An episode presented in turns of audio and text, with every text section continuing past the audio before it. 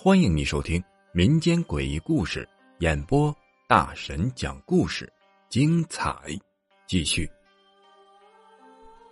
冤魂托梦，一个诡异的梦，揪出了十几年前杀人分尸的凶手。这样的故事够玄幻吧？话说是九几年的时候，金融危机，很多矿上发不出来工资。有的矿工啊，大半年都拿不到工资。在矿山上工作的小王，跟其他工友一样，也是拿不到钱。生活呀很难，他就托人给自己请了大半年的病假，然后去到离家不太远的一个养猪场打工。到了以后，老板就安排他跟一个外地人住在一间房子里。那个外地人呢，姓赵。大家都叫他老赵。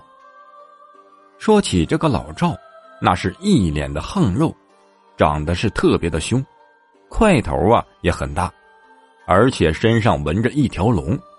那个时候不像现在，现在的年轻人纹身纹点什么都很普遍很正常，但是那个年头，纹龙画虎的人那是多多少少肯定都有点故事。